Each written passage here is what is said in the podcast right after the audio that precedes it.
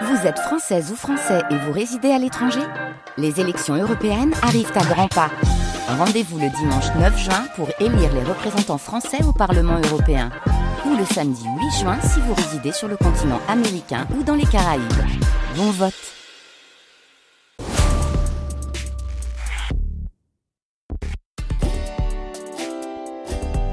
France Inter,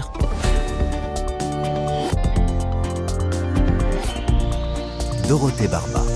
Bonjour à toutes, bonjour à tous. On est bien en Lozère. C'est le département à l'honneur toute cette semaine. En région Occitanie, donc, pas très loin de l'Ardèche et de l'Aveyron. Vous avez été nombreux et nombreuses à réagir à notre émission d'hier. Merci pour vos nombreux messages. C'est vrai que cette histoire de jeans made in Seven est réjouissante. Les ateliers Tuffery fabriquent des pantalons depuis plus d'un siècle. L'entreprise utilise des alternatives au coton, comme la laine de Lozère. Et le patron, Julien Tuffery, fait montre d'un enthousiasme contagieux. L'émission d'hier est disponible en podcast. Aujourd'hui, je vous emmène sur le territoire de la bête de Gévaudan, même pas peur. Pas très loin de Langogne, à Saint-Flour de Mercoire, un ancien orphelinat est en plein travaux. Un immense et magnifique bâtiment qui date du Xe siècle et doit être restauré pour devenir un lieu de vie à nouveau. Une association lance un appel aux dons. Je lui passe un coup de fil dans un petit instant. Mais d'abord, la parole est à une enfoirée. Soyez les bienvenus. Carnet de campagne, le journal des solutions. Vous l'avez entendu récemment sur cette antenne, les Restos du Cœur traversent une période très difficile. Eh bien, voici une association qui se démène depuis 12 ans pour financer les restos de Lozère en organisant des concerts. 48 de cœur, c'est le nom de cet asso. 48 comme le code postal de la Lozère, bien sûr. Elle est portée par 150 bénévoles qui ont entre 15 et 80 ans. Bonjour Marie-Christine Guittard. Bonjour Dorothée, Vous bonjour êtes- à tout le monde. Vous êtes la présidente de 48 de cœur. Alors vous êtes les enfoirés de Lozère, c'est ça? Alors certains en effet disent que nous sommes les enfoirés de Lozère, c'est un petit peu le principe en effet. Vous organisez chaque année des concerts. Les prochains sont prévus les 24 et 25 février 2024 au théâtre de Mende. J'imagine qu'il y a beaucoup de boulot d'ici là. Alors ben, il y a pratiquement une année de travail, donc euh, là nous avons commencé, enfin nous commençons les répétitions euh, là, à partir du mois d'octobre jusqu'au concert, jusqu'à la veille du concert, euh, de façon à pouvoir offrir un spectacle toujours de qualité qui plaît au public, parce qu'on tient à ce qu'ils reviennent chaque année pour avoir des sous chaque année à, à donner au Resto du Cœur de Lozère. La place de concert coûte 18 euros. Ça doit mettre un peu de pression sur les épaules des bénévoles, non? À ce prix-là, il faut proposer un spectacle de qualité. Ah ben, on a à cœur de toute façon euh, de, de proposer quelque chose de qualité et puis euh, c'est aussi notre plaisir de, de, de- de présenter et de travailler quelque chose qui soit très beau sur scène, que ce soit au niveau de la musique, au niveau de la mise en scène, au niveau du décor. Voilà, on essaye de que, que les gens vraiment se, se régalent et puis nous on se régale aussi Mm. sur scène, donc c'est c'est important. Pour la mise en scène, pour les chansons, vous vous inspirez un peu des, des enfoirés version nationale Non, pas vraiment. On définit au niveau du bureau, on définit un fil conducteur pour l'année et euh, on demande ensuite aux adhérents de nous faire des propositions. Donc euh, voilà, les, adhérents euh, nous font les propositions qui leur plaisent avec bah, des chansons un peu, on va dire un, peu anciennes, des chansons plus modernes avec du rap, du slam, un petit peu de tout, des chansons françaises, mais aussi des chansons anglaises ou italiennes ou voire même arabes.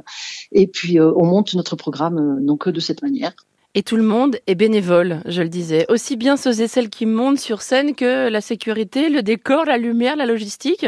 C'est une sacrée prouesse, hein Oui, on a on a une organisation qui est bien rodée maintenant depuis 12 ans et donc on a bien sûr on a les, les personnes qui montent sur scène qui vont chanter ou danser ou euh, euh, ou jouer de la musique, mais aussi on a plein de ce que nous on appelle les nos bénévoles de l'ombre.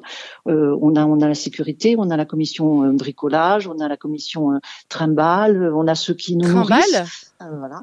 Oui, trimballe, c'est une la commission. Enfin, ce sont des, des personnes qui sont sur scène et qui s'occupent euh, de changer les décors entre les morceaux et qui font les pauvres les va-et-vient sur la scène pendant tous le- les trois concerts. Voilà, la commission trimballe, euh, trimballe les décors. D'accord. Euh, et vous, Marie-Christine, est-ce que vous montez sur scène? Euh, je monte sur scène, oui. Je, je chante un peu, je joue parfois un peu de guitare. ouais. Voilà, mais euh, je, je laisse de plus en plus la place aux jeunes. Il faut laisser la place aux jeunes un peu. Je précise que vous n'êtes pas musicienne professionnelle, vous êtes médecin retraité, c'est ça? Oui, tout à Euh, fait. Énorme trac, j'imagine. Il y a combien de personnes dans le public à chaque fois? Alors nous avons, nous, nous, vendons en général 880 places par concert, donc trois concerts dans le même week-end. Mmh. Combien avez-vous versé au Resto du Cœur de Lozère l'an dernier? Alors l'an dernier, nous leur avons versé 28 511,48 euros. Ça représente quelle proportion de leur budget? Oh, je crois que ça représente à peu près 70% de leur budget. Voilà. Euh, je le disais, il y a tous les âges hein, parmi les bénévoles de 48 de cœur. Ça va de 15 à 80 ans. Est-ce que les milieux sociaux aussi se mélangent? Ah oui, totalement.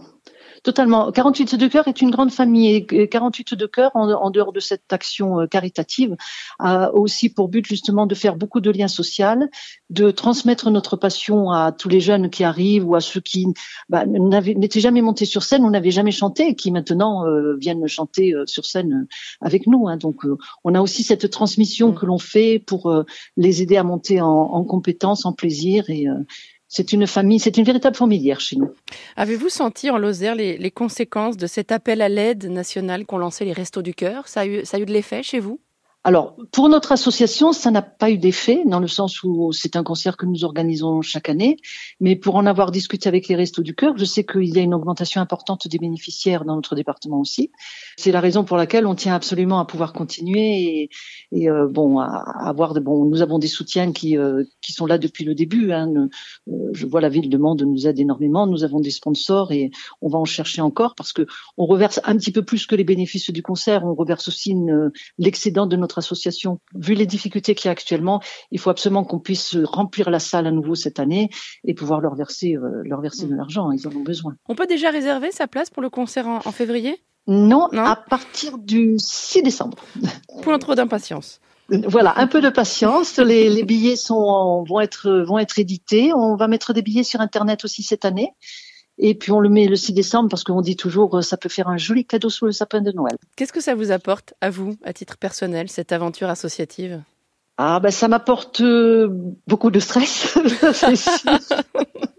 non, beaucoup de plaisir. D'abord parce que c'est pour une, une cause qui me tient à cœur et parce que c'est une ambiance dans cette association qui est, qui est absolument merveilleuse et voilà, c'est du plaisir de se retrouver, c'est du plaisir de faire des choses ensemble et de voir, euh, même le jour du spectacle où il y a toujours énormément de, de stress et de pression, de voir les sourires euh, euh, aussi bien chez nos bénévoles que dans le public, c'est un véritable bonheur. Association 48 de cœur, c'est donc à Mende, en Lozère. Un grand merci Marie-Christine et, et amusez-vous bien. Merci Dorothée. Bonne journée, au revoir. Bonne journée. Les carnets ont reçu un message de la pompe. Les Shadocks ne sont pas très loin, à mon avis. Message d'Arthur. La pompe, écrit cet auditeur, c'est l'histoire d'un tiers-lieu sans adresse qui a enfin réussi à trouver un bâtiment. Il y a cinq ans, nous lancions l'idée d'un atelier partagé. Rapidement, on commençait à graviter autour de ce projet des envies de bistrot, de sérigraphie et d'espaces de travail singuliers. Nous avons déménagé beaucoup, nous nous sommes adaptés. Et en septembre 2023, la foncière solidaire Village Vivant a signé l'achat du bâtiment du pont de fer à Florac, en Sud-Lozère. Nous voilà, écrit-il, avec les clés en poche et des étoiles plein les yeux. Arthur souligne la nouveauté d'un lieu comme, celui, comme celui-là dans un milieu hyper rural et il ajoute Mieux vaut pomper et qu'il ne se passe rien que de ne pas pomper et qu'il se passe quelque chose de pire. Voilà, je vous avais prévenu que les Shadocks seraient de la partie.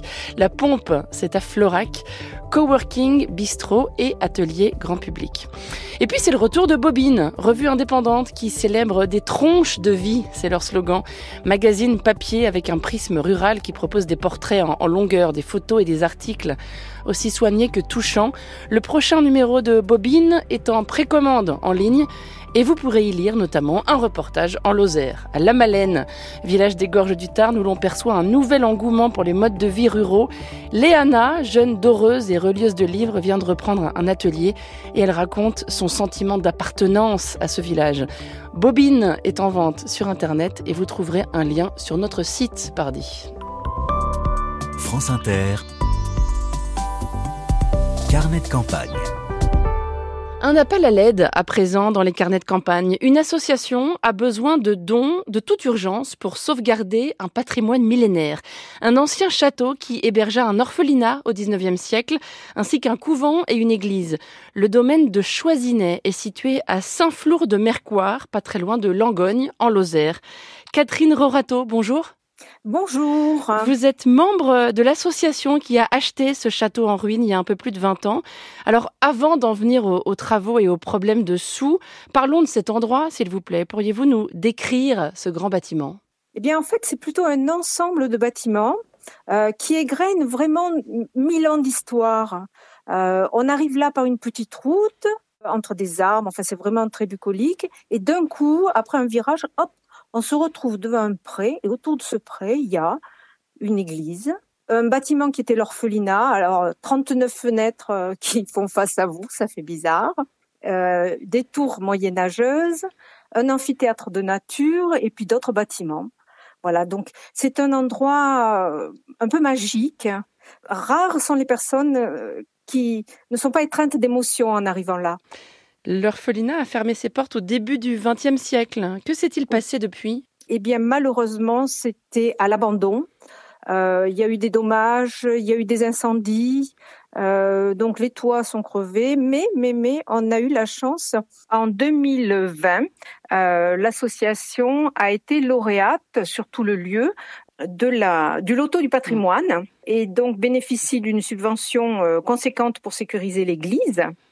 Et là, en 2023, le Conseil général de Lozère, à son tour, vient d'attribuer un gros budget pour la restauration. Mmh. Le loto du patrimoine, en effet, a attribué un chèque de 300 000 euros, mais ça n'est pas suffisant, c'est bien ça? Voilà, ni ça, ni le complément du Conseil général ne sont suffisants on, doit faire des impasses actuellement, vu les montants, sur certains points, et en particulier sur euh, les tourelles de l'église, parce que euh, ces montants, ils sont fléchés pour euh, restaurer. Donc la règle, c'est de restaurer à l'identique avec la Fondation du patrimoine, donc pour restaurer l'église, qui est du 19e siècle, elle, et on n'arrivera pas à restaurer les toitures des tourelles. Il nous manque 24 000 euros pour cette restauration on peut euh, faire un don via la Fondation du patrimoine et il est important de rappeler que ces dons sont défiscalisés. Catherine, je le disais, l'orphelinat date du 19e siècle, mais il était installé dans un château qui existait déjà auparavant. Il a quelle histoire finalement ce bâtiment? Il a quel âge? Eh bien, les bâtiments apparaissent dans des écrits à partir de l'an 998. Ensuite, sur ce lieu, euh, à l'époque de la bête du Gévaudan, donc euh, entre 1764 et 67, Hein. Mhm. Euh, il y a eu la deuxième victime de la bête du Gévaudan. Donc il y a quand même beaucoup d'histoires dans ce lieu. Hein. C'est très dense. Vous avez l'impression parfois que les murs euh, racontent des histoires, que les murs se souviennent? Oh, il y a plus que les murs qui se souviennent. Il y a encore des volets qui battent quand il y a certains coups de vent et on a vraiment l'impression qu'ils nous parlent. Ce serait un crève-cœur, disons-le, de ne pas pouvoir restaurer ces tourelles? Alors, l'intérêt de restaurer ces tourelles, c'est que euh, la façade de l'église, elle a été construite en respectant mais absolument tous les codes euh, des décors du 19e siècle. Et tout est fait de façon à donner une image de grandeur, d'immensité à cette façade, alors que l'église est de dimension relativement modeste. Et les tourelles, évidemment, les toitures des tourelles qui viennent coiffer ça, en ajoutent encore. Donc ça, ça concourt vraiment à aller dans le sens de, de respecter les, codes architecturaux. Et que va devenir le domaine de Choisinet quand ces travaux de restauration seront terminés? Eh bien, actuellement, on essaie de retrouver un décor euh, pour y rejouer des scènes de partage, d'échange, créer de la vie, un but de randonnée. Ce sera mis à la disposition du public pour des spectacles, des expositions. Euh, mmh. C'est la ville de Gargantua, Langogne. Alors peut-être des festins gargantuesques. et on a plein plein d'idées. Hein. C'est pas ce qui manque. Pour mmh. l'instant, on n'y est pas. Vous parlez de rando. On est tout près du chemin de Stevenson. Hein? Exactement, ça jouxte le terrain de Stevenson. Il y a même un projet de faire euh, une option supplémentaire au chemin de Stevenson pour aller euh, pique-niquer en chemin. Voilà, pour les dons, toutes les infos pratiques et les liens qui vont bien sont sur notre site à la page des carnets de campagne. Merci beaucoup Catherine Rorato et bonne journée. Merci à Carnet de campagne et merci par avance à tous les donateurs, les mécènes et les amateurs du patrimoine.